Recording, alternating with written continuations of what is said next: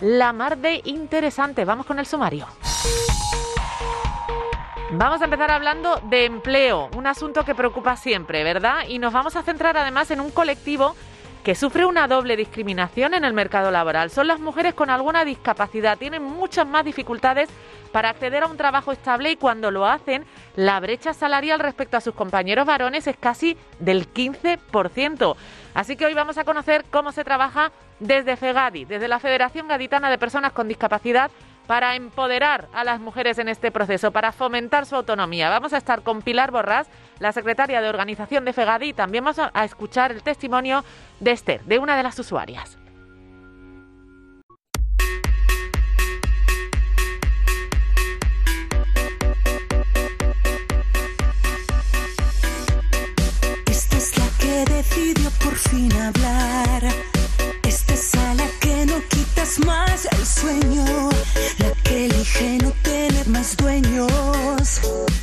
Bueno, pues hoy vamos a hablar de empleo y vamos a hablar de empoderamiento y vamos a hablar de mujeres, de todo eso. Así vamos a arrancar hoy el programa. Hablar de empleo, de la búsqueda de un empleo, seguro que a todos nos afecta o nos ha afectado en algún momento de nuestras vidas. Y es un reto siempre bien complicado. Bueno, pues súmenle a eso ser mujer y súmenle también padecer una discapacidad. El resultado de esta ecuación, pues unas cifras demoledoras. Un 84% de las mujeres con discapacidad de nuestro país están en el paro.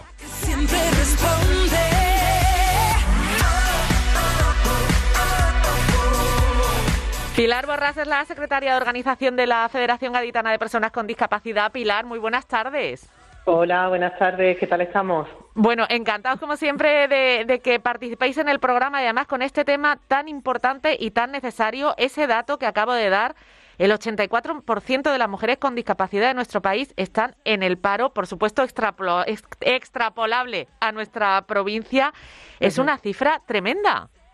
Tremenda, complicada y en la que tenemos que corresponsabilizarnos todos, ¿no? Lo hablábamos anteriormente, eh, tenemos que tienen que responsabilizarse evidentemente eh, las administraciones públicas, el tejido empresarial, la sociedad en general, pero por encima de todo es la propia mujer con discapacidad. Ella tiene que empoderarse y ser propia agente de cambio de esa situación para que esas cifras tan devastadoras puedan, puedan ir cambiando. Mm, Precisamente FEGADI tiene en marcha un programa que da excelentes resultados, el programa de empoderamiento y activación para el empleo. Que, ¿En qué consiste exactamente, Pilar? Pues mira, es un programa precioso. Yo me quito el sombrero porque es un programa que lleva ya, creo que este es el sexto año que lo llevamos desarrollando a través de nuestra entidad estatal COSENSE y de gracias también a la financiación de la Fundación La Caixa. Entonces es un programa en el que atendemos a un grupo de entre 70 y 70 y 80 mujeres con discapacidad de la provincia eh, con el objetivo de trabajar todos aquellos aspectos personales eh, que redundan en una mejora de la autoestima, un mejora del autoconcepto, en esa capacidad de autocontención personal, eh, la autogestión emocional, el- la puesta en valor de una misma, todo lo que conllevaría lo que mm, conocemos coloquialmente como empoderarnos, ¿no? Mm. y, y que todo ese trabajo personal con todas esas herramientas que se van adquiriendo tengan como consecuencia eh, una mejor situación de la mujer con discapacidad en el mercado laboral y evidentemente pueda tener oportunidades laborales. Mm. Eh, bueno, lo sabe muy bien también nuestra siguiente invitada, que la tenemos también al otro lado del teléfono, Esther González. Esther, ¿qué tal? Buenas tardes. Hola, muy buenas tardes. ¿Qué tal? ¿Cómo estáis? Encantados de, de que participes con nosotros, Esther. Eh, tú has sido usuaria eh, de este programa de, de empoderamiento y de activación para el empleo, ¿verdad? Así es, he formado parte, sigo formando parte y seguimos tejiendo redes por necesidades que se han encontrado en el contexto, ya que nuestra provincia de Cádiz no cuenta con ninguna asociación de mujeres con discapacidad.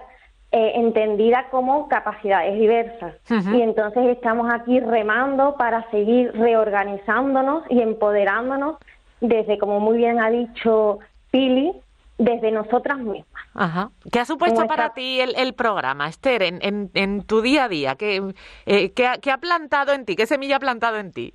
en mí no sentirme sola en Ah. este proceso, En- porque realmente eh, sí se puede una transformar individualmente, pero siempre se multiplica cuando se hace conjuntamente. Mm. Y entonces esa transformación cambia tiene un sentido como colectivo en el que realmente nos ayudan a reivindicar nuestros propios derechos eh, ya a nivel laboral, a nivel humano, a nivel en todas las dimensiones de nuestro ser. Hmm. Y realmente eh, uno de, mm, de, los procesos más complicados en, eh, en, este camino es, eh, como bien ha dicho Pili, que sea desde nuestras propias voces. Hmm. Hmm. Pilar, es importantísimo además lo que dice Esther de, de no sentirse sola.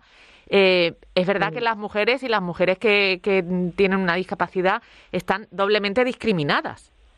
Eh, cierto, pero por eso es importante, además que eh, Esther es magnífica, eh, ha hecho un proceso personal precioso y yo te felicito, Esther, de verdad, sabes que, que te felicita, hemos estado hablando anteriormente ayer y demás, y, orgullosa de escuchar palabras de una mujer verdaderamente que ha hecho un proceso, que se ha sentido acompañada y, que ese proceso transforma, ¿no? Entonces... Es que se le nota hasta en la manera de, comunicarlo, ¿verdad? Es súper importante, es decir, es que el trabajo, todo yo eh, cuando eh, me, hicieron otra entrevista a mi compañero, no tomando eh, notas de este programa, decía, los cambios siempre son de dentro hacia afuera. Hmm. Y primero tienes que cambiar tú, tienes que posicionarte tú, tienes que ponerte en valor. Si en ese proceso de crecimiento estás acompañada, como decía Esther, una de las cosas que decía, ¿no? que, que no se había sentido sola, y eso es súper importante porque se crea como una red de, de apoyo, de ayuda, el concepto ese de que suena tanto de sororidad ahora mismo tan importante, ¿no? Hmm. Hmm. Eh, eso facilita, te abre un camino a que tú sigas y, te sientas de alguna manera empujada, ¿no? Acompañada. Y que evidentemente lo que está fuera, que yo no puedo controlar, pero también tiene que cambiar, pero mm, yo debo ser el cambio que quiero ver fuera, de alguna manera. Hmm. Entonces es importante, como decía usted, potenciar el, tema del asociacionismo, que es otro de los objetivos que también estamos trabajando. ¿no? Esther es también una de, las mujeres que estamos conformando una asociación específica de mujeres con discapacidad en la provincia de Cádiz. Qué interesante. Estamos empezando a, a como diríamos, che, como tejiendo redes, ¿no? Como el término que se utilizado. sí, red de redes. y redes. Y además también una de las cosas que, que, en estos procesos eh, surgen es que nos vamos conociendo. Hmm. Y entonces a, través de, de conocernos unas a otras, esas necesidades del entorno, esas barreras que se encuentran, las queremos transformar en oportunidades. Porque, la, porque sí se puede, se puede transformar. Lo que creemos una limitación es nuestro maestro o nuestra maestra para seguir avanzando. Eh, eh, esto parece fácil y aquí hay No, no, no, no, parece fácil, ¿eh? no parece fácil. no es tan fácil y aquí, igual que me escucháis así con, con, mucho ánimo, mucha garra en, estos procesos, también hay que abrazar al dolor. Hmm. Y entonces aquí nos abrazamos juntas y no nos sentimos solas y transformamos estas barreras del contexto en grandes posibilidades. Hmm. Eh, hay, que, hay que involucrar también, entiendo yo, eh, a, toda la, sociedad. A mí es que me ha marcado mucho lo que ha dicho Esther de sentirse sola, ¿no? Y de, la importancia del acompañamiento y de crear esa, de tejer esa red de redes, ¿no? Eh, hay que involucrar también al resto de, de la población, ¿no? Pues evidentemente. Realmente eh, eso es una mirada, desde ese paradigma nos movemos, no entendemos una sociedad dividida, hmm. sino eh, mm, construir conjuntamente eh, todo este tipo de necesidades y poder participar activamente, no solamente en, el espacio, sino en la toma de decisiones. Y ahí, en todos los espacios, tanto asociativos, eh, eh, instituciones, eh, vecinos, vecinas, eh, toda la comunidad en sentido amplio. Hmm. Pilar, de hecho, en el programa se han incluido sesiones de formación y de sensibilización, ¿verdad? dirigidas precisamente a la población en general. Exactamente por eso mismo, porque se incluyen porque es decir, el, foco está en la mujer, en la persona que está participando del proceso, pero luego también tenemos que dirigir una mirada, no nos podemos quedar solo ahí. Entonces, hacemos actuaciones de sensibilización con otros grupos sociales que se soliciten y demás, hmm. para que, bueno, pues que, también esa mirada, igual que tú ahora mismo estás poniendo, por ejemplo, en tu caso, el foco en el programa, de alguna manera tomas conciencia de la realidad, tomas conciencia de lo que supone, cuando dedicas una charla, una sesión formativa con otro grupo, cambia la mirada. Además hay una frase que yo repito mucho y, es que me gusta, ¿no? Y, que se la escuché, creo que era Wayne Dyer, decía, es, eh, si cambias las formas en las que miras las cosas, las cosas que miras cambian. Entonces es importante mirar de otra manera para que realmente se den cambios. Entonces eh, las acciones de sensibilización también son súper importantes dentro del programa. Y las administraciones responden, aunque aunque ha quedado claro que esto se trata de empoderar a las mujeres, efectivamente, y que eh, no tengan que depender de, de, nada ni de nadie, pero las administraciones tendrán que involucrarse también y respaldar. ¿Responden o no, Pilar? Van respondiendo. Es decir, es verdad que... Estaba yo ya aquí eh, dispuesta a dar un tirón de oreja, ¿eh? Si hace falta. Eh, mira, eh, hay una cosa que se organizó, esto lo sabe el año pasado muy bonita, que organizamos la primera jornada de empoderamiento de mujeres con discapacidad. Lo organizamos aquí, aquí en la ciudad de Cádiz y participaron diferentes administraciones, participó el Instituto Andaluz de la Mujer, participó la Universidad de Cádiz, participó Bienestar Social de la Diputación de Cádiz, es decir, que las administraciones van viendo que y, colaboran y participan evidentemente. Pasa que es verdad que nosotros estamos en un momento determinado, nos continúan insatisfechos, pero no por nada, sino porque como no está resuelto el problema, tenemos que seguir diciendo que hay que seguir trabajando. Entonces, que no se nos acomoden las administraciones, que vas viendo que están ahí, pero que no se nos acomoden.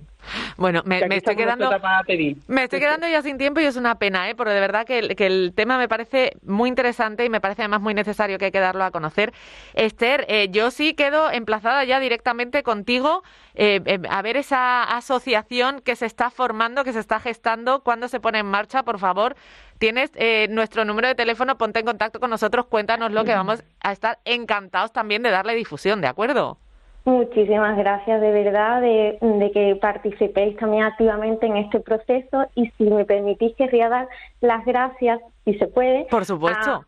A, a, mi, a mi mentora, mi guía, Monse Ollero, May García, Pili Borrás, mi doctora Laura Orientes, mi doctor Ángel Robles, a Laura Rubio y a Maika García. Pues y hay muchas personas más que tengo, pero el tiempo se va. Pues ahí está. Eh, nos sumamos a ese agradecimiento ¿eh? y también les enviamos un saludo desde luego a todos y a Pilar, que la tenemos al teléfono, como siempre, darle las gracias eh, por atendernos y además por darnos a conocer estas realidades tan interesantes desde Fegadico Cenfe. Pilar, un abrazo. Un abrazo fuerte para todos y gracias de verdad a vosotros por permitirnos el espacio. Gracias.